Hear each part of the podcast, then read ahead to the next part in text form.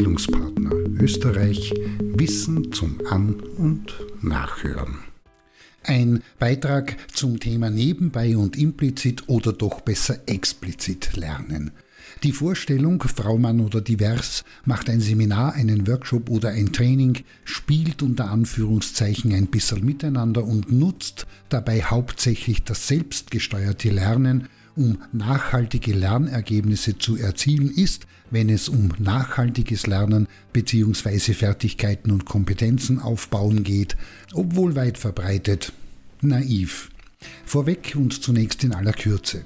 Es gibt in der Fachwelt keine einheitliche Definition für das, was informelles Lernen bedeutet, und im englischsprachigen Raum besteht eine Dreiteilung und dort wird zwischen dem formalen, dem nicht formalen sowie dem informellen Lernen unterschieden.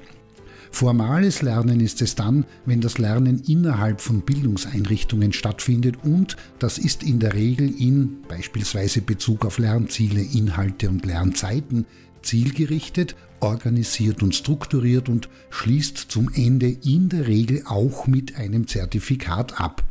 Demgegenüber ist nicht formales Lernen zwar auch zielgerichtetes Lernen, aber außerhalb von Bildungseinrichtungen und das führt nicht zu einem Zertifikat oder Abschluss, obwohl es von den Lernenden selbst mehr oder weniger organisiert und durchaus auch strukturiert und entsprechend zielgerichtet sein bzw. betrieben werden kann. Dazu im Unterschied ist informelles, beiläufiges oder Gelegenheitslernen das, welches sowohl innerhalb und außerhalb von Bildungseinrichtungen, das selbst wie auch ungesteuert stattfindet und weder zielgerichtet organisiert oder strukturiert ist und bei dem sich mehr denn weniger als Nebeneffekt und dazu unkritisch und unreflektiert Lernen als Zufallsergebnis auf Ereignisse, Erlebnisse oder Aktivitäten einstellt. Was ist das Besondere am informellen Lernen? Dieses Lernen ist zu einem überwiegenden Teil lebensnahes Erfahrungslernen. Das heißt, es findet nicht wie das formale Lernen in unter Anführungszeichen künstlich geschaffenen Lernräumen und in didaktisch aufbereiteten Lernschritten statt, Vielmehr besteht es in der unmittelbaren Verarbeitung von beispielsweise Erlebnissen im jeweiligen Lebens- und Arbeitszusammenhang. Das heißt, während das formale Lernen das Lernen von fertigen, geordneten und evaluierten Wissensbeständen darstellt, zeichnet sich das informelle Erfahrungslernen durch den Erwerb ausschließlich eigenen Wissens aus. Dieses Wissen und damit verbundene Fertigkeiten und Kompetenzen geht als Ergebnis einer persönlichen, rationalen wie auch emotionalen Auseinandersetzung mit der Umwelt hervor und ist stark handlungs- und problemorientiert und das hat gegenüber dem formalen Lernen den Vorteil, dass dieses Wissen hochgradig lebensrelevant ist und nicht erst auf die Praxis übertragen werden muss.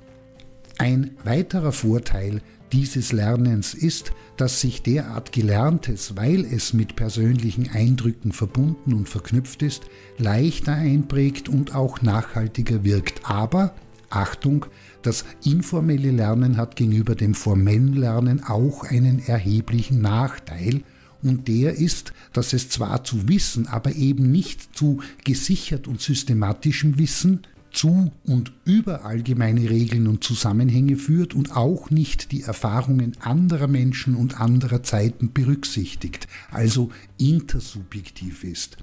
Informelles Lernen vollzieht sich immer höchst individuell, punktuell und unsystematisch und ist durch die persönlichen Voraussetzungen, die jeweiligen Lebensumstände, die Situations- und Umfeldbedingungen, die persönlichen Vorerfahrungen wie auch die individuellen Neigungen und Vorlieben gefiltert, sodass die Gefahr von Einseitigkeiten, Irrtümern und Missverständnissen gegeben ist, was zur Folge haben kann, dass sich zu unterschiedlichen Themen Falschwissen und Vorurteile verfestigen können. Eine weitere Eigenart des informellen Lernens besteht darin, dass es zu einem nicht unerheblichen Teil implizites Lernen ist. Darunter wird im Unterschied zu explizitem Lernen das unbeabsichtigte und unbewusste Lernen verstanden, das nicht auf begrifflichen Kategorien und Regelkenntnissen, sondern überwiegend auf einer emotional ganzheitlichen und spontanen Reizverarbeitung beruht, die nicht von expliziter Aufmerksamkeit begleitet wird. Ein Beispiel dafür ist die unreflektierte Verinnerlichung bestimmter ethischer, moralischer oder kultureller Denk- und Verhaltensweisen durch beispielsweise Nachahmung mit dem Effekt, dass implizites Lernen zu implizitem Verhaltens- und handlungsleitendem Wissen führt, mit dem Ergebnis, dass es sich weitgehend der bewussten Verhaltenskontrolle entzieht und rationalen Verhaltensweisen entgegenstehen kann. In jedem Fall zu bedenken und zu beachten ist, dass sowohl das explizite wie das implizite Lernen erst dann zu der in der Praxis erwünschten Handlungskompetenz führt, wenn das Gelernte durch Wiederholung und Übung zu implizitem Wissen gewandelt wird und ohne nachzudenken spontan angewandt werden kann. Hier könnte, wenn Frau Mann oder divers mehr wissen möchte, bei Albert Bandura Nachschau halten. Wichtig in jedem Fall ist, dass es immer dann, wenn es um Handlungsfelder geht, in denen mehr denn weniger Sachwissen, nüchternes Situationsverständnis, kritisches Nachdenken oder und besonnenes Handeln erforderlich sind, das explizite Lernen, das durch explizites Lernen von Sachzusammenhängen und Gesetzmäßigkeiten entsteht, dem impliziten Lernen vorzuziehen ist.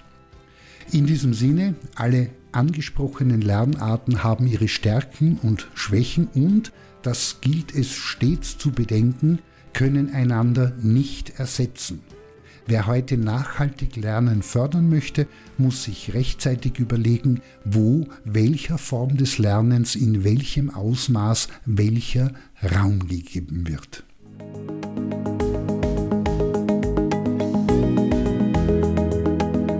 Das war Bildungspartner Österreich Wissen zum An- und Nachhören.